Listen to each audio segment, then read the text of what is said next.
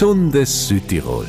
Der Südtirol 1 Podcast mit Dr. Christian Thuile und Christina Rabanza.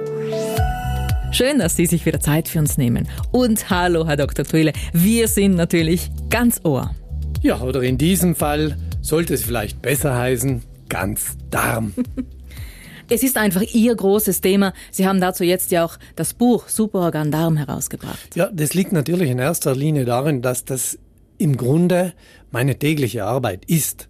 Ich habe täglich mit Patienten zu tun, die Magen-Darm-Probleme haben.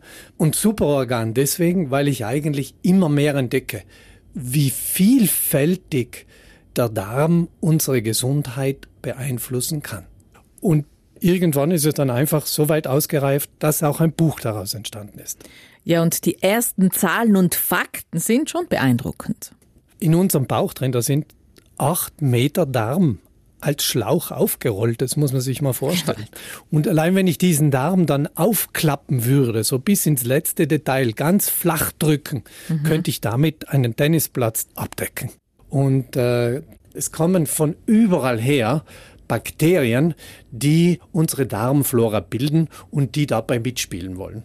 Und die auch ein ganz gewaltiges Gewicht in unserem Körper haben. Im wahrsten Sinn des Wortes, die Darmbakterien machen beispielsweise allein zwei bis zweieinhalb Kilogramm unseres Körpergewichtes aus. Es gibt über 15.000 verschiedene Arten von einzelnen Bakterienfamilien, ja, und alle haben eine bestimmte Aufgabe und die müssen alle zusammenspielen. Also, das ist eine gewaltige Aufgabe und wenn sich diese Darmflora wohlfühlt, dann fühlt sich unser ganzer Körper wohl, dann geht's uns gut. Wenn diese Darmflora ins Ungleichgewicht kommt, wenn also bestimmte Stämme überwiegen und andere zu wenig da sind, dann kann das zu schwerwiegenden gesundheitlichen Folgen führen. Und was heißt das dann für Betroffene? Das Ganze beginnt beim banalen sich nicht mehr wohlfühlen, bis hin einfach, dass einem bewusst wird, dass man nicht mehr alles gut verdauen kann. Und es gibt ganz, ganz viele von uns, die immer öfter darüber klagen, dass sie beim Verdauen von Brot oder von Milch mhm. oder Gemüse Probleme bekommen.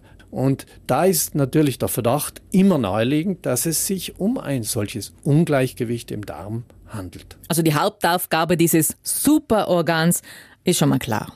Unseren Darm, den brauchen wir mal für die Verdauung. Der liefert uns grundsätzlich mal Energie, nicht nur die Wärme, damit unser Körper die Körpertemperatur aufrechterhalten kann, sondern eben auch die Rohstoffe, damit die anderen Organe ihre Funktion ordentlich ausüben können. Mhm. Er liefert einmal zunächst den Treibstoff aus Kohlenhydraten, Fetten und aus den Eiweißen, die wir über die Nahrung zu uns nehmen.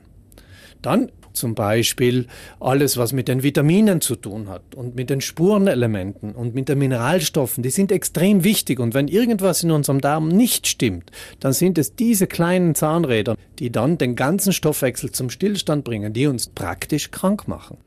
Und auch was unseren Wasserhaushalt angeht, hat der Darm natürlich mitzureden er regelt im Grunde mit den Nieren zusammen unseren Wasserhaushalt. Und mhm. wenn wir also nicht genügend trinken, dann leidet zunächst einmal natürlich unser Darm als erstes Organ, wo das Wasser hinfließen würde. Dann aber in der Folge, wenn der Darm nicht mehr imstande ist, genügend Wasser ins Blut zu schicken, leiden auch alle anderen Organe. Deswegen eine der wichtigsten Aufgaben des Darms ist auch, genügend Wasser aus unserer Nahrung herauszuziehen. Und für unser Immunsystem arbeitet er auch. Man muss sich vorstellen, dass 70 Prozent aller Immunzellen in unserem Darm praktisch geprägt werden. Das heißt, sie gehen dort in die Schule und werden ausgebildet. Mit diesen Immunzellen wehren wir dann Eindringlinge ab. Das ist ganz, ganz wichtig, denn sonst würden wir permanent krank werden. Mhm. Und jetzt kann man in diesem Zusammenhang auch verstehen, dass ein kranker Darm oft auch ein schwaches Immunsystem zur Folge hat. Und man bezeichnet ihn sogar gerne als das zweite Gehirn, weil im Darm ganz, ganz viele Nerven vorhanden sind. Man könnte sie gerne als so Autobahn zwischen Gehirn und Darm bezeichnen. Sie leiten Informationen extrem schnell weiter. Also wenn in der Verdauung etwas nicht stimmt, registriert das unser Gehirn sofort umgekehrt. Wenn unser Gehirn sich mal nicht so ganz wohl fühlt, dann spürt das der Darm wieder sofort mhm. und reagiert natürlich. Was viele von uns kennen, das ist die Prüfungsangst oder ein wichtiges Gespräch, wichtiger Termin und plötzlich muss man halt noch schnell auf die Toilette rennen. Das ist so eine typische schnelle Reaktion zwischen Hirn und Darm. Und im unteren Stock, im Darm, wird auch für den oberen fürs Gehirn produziert. Und zwar produziert unser Darm bestimmte Botenstoffe, die für unser Gehirn extrem wichtig sind. Ein typisches Beispiel ist das Glückshormon Serotonin. Und wenn jetzt also der Darm nicht genügend von diesem Ausgangsstoff des Glückshormons produziert, dann geht es uns weniger gut, dann sind wir eher niedergeschlagen.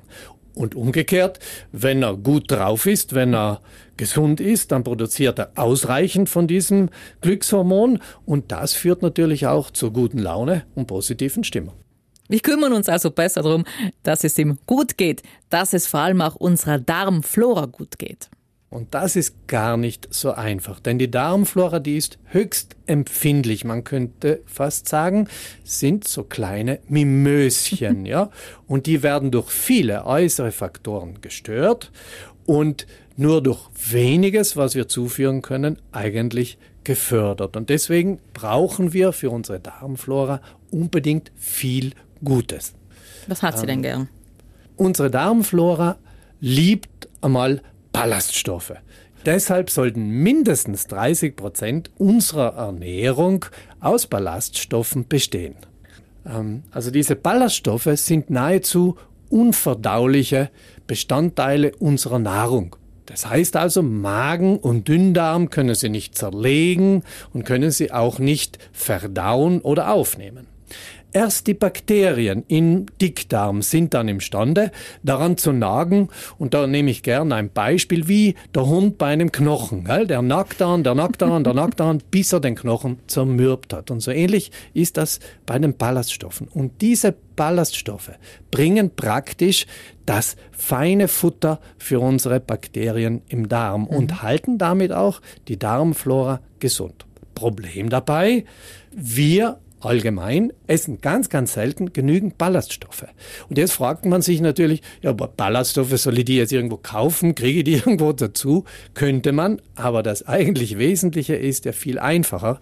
Es liegt im Kern unserer Ernährung und die ist dann ballaststoffreich, wenn wir viel Gemüse essen. Obst essen, mhm. vor allem aber auch Vollkornprodukte und Hülsenfrüchte. Und vielleicht kennen Sie diese Ballaststoffe für die Darmbakterien auch unter einer anderen Bezeichnung. Die werden auch gerne als Präbiotika bezeichnet. Mhm. Wenn ich jetzt aber einen Mangel an bestimmten Familien von Bakterien in meinem Darm habe, dann brauche ich die Zufuhr von außen in Form von Probiotika. Die kann ich natürlich einerseits über die Apotheke zuführen, indem ich bestimmte Bakterienkulturen kaufe und sie regelmäßig über einen sehr, sehr langen Zeitraum einnehme.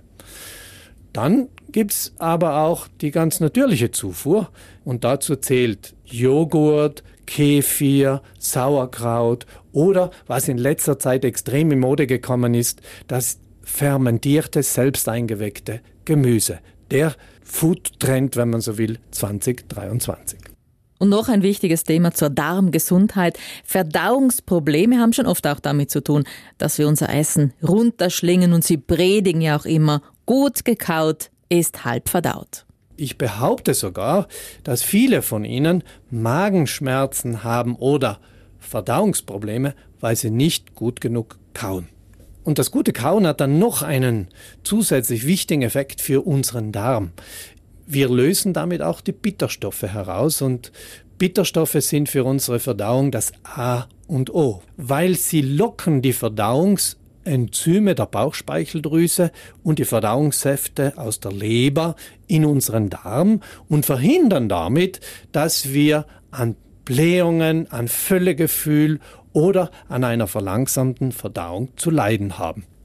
Und die Bitterstoffe, die sind ganz einfach zuzuführen. Da müssen wir nicht unbedingt in die Apotheke laufen und uns äh, bittere Tropfen kaufen, obwohl es auch funktioniert, sondern man hat es zum Beispiel in ganz, ganz vielen Salaten drin. Denken Sie an den Radicchio, an Endiviensalat oder Rucola, mhm. viele Kräuter Es beginnt bei Majoran und geht natürlich über Gelbwurz oder den Löwenzahn. Nicht umsonst heißt es, bitter im Mund, Magen gesund. Allerdings, auch hier noch einmal zu unterstreichen, diese Bitterstoffe lösen Sie nur, wenn Sie gut kauen. Stress ist natürlich etwas, das auch unserem Superorgan Darm richtig zusetzen kann. Ja, natürlich ist Stress deswegen lästig, weil wir einfach dann nicht genügend Zeit haben, gut zu kauen. Das mhm. ist schon mal der erste Punkt und, und wie ich schon gesagt habe, es ist immer wichtig. Aber man kann diesen dauerhaften Stress noch viel dramatischer zeichnen. Ich würde ihn gerne so als eine Art Flächenbrand, wie bei einem Waldbrand bezeichnen, denn genau das richtet er in unserem Darm an. Er führt mit der Zeit zu sogenannten stillen Infektionen, zu einer Art dauerhaften Entzündung im Darm. Und das ist nicht nur unfein, sondern sogar sehr, sehr schmerzhaft. Ähm, ganz toll beim Essen finde ich es ja, wenn man die Zeit gemeinsam verbringt als Familie. Mhm. Was weniger spannend ist, ist, wenn man Probleme beim Essen diskutiert, weil das führt oft einfach zu einem hektischen Hinunterschlucken. Und alles, was wir nicht gut vorverdauen, das liegt dann schwer am Magen.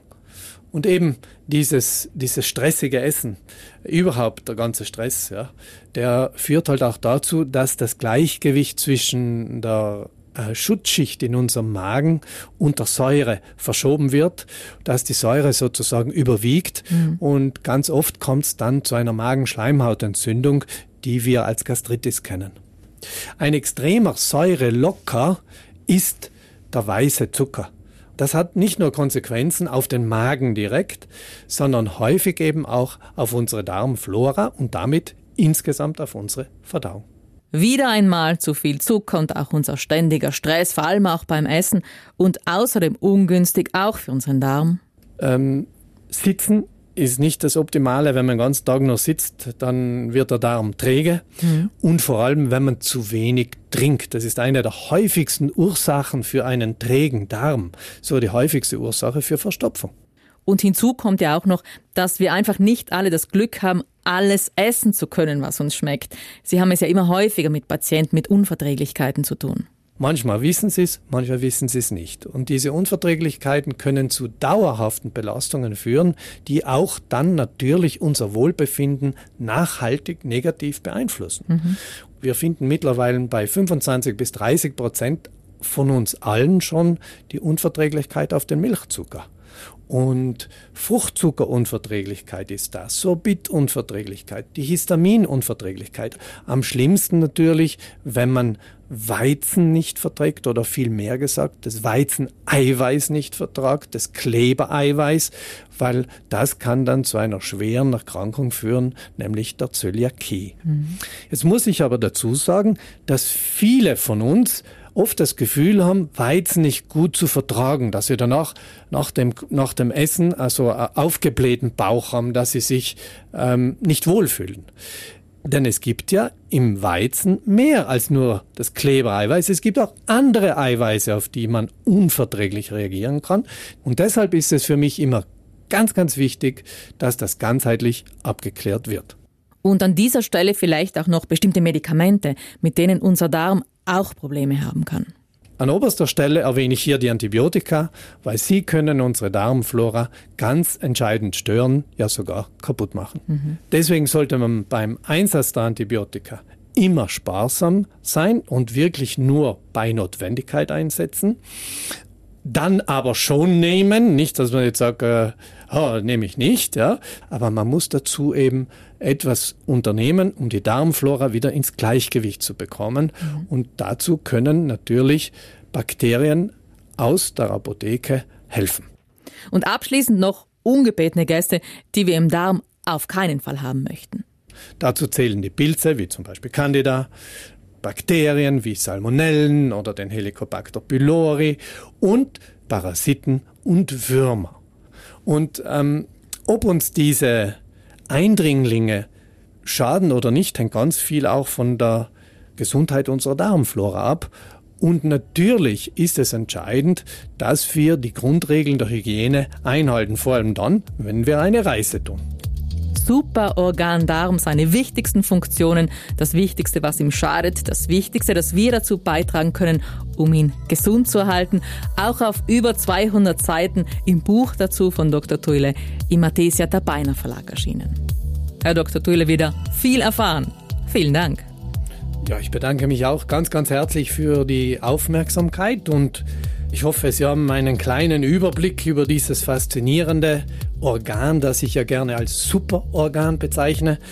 Und äh, vielleicht konnte ich Sie sogar ein bisschen motivieren, mehr auf Ihre Darmgesundheit Acht zu geben. Ja, und in diesem Sinne bleiben Sie gesund.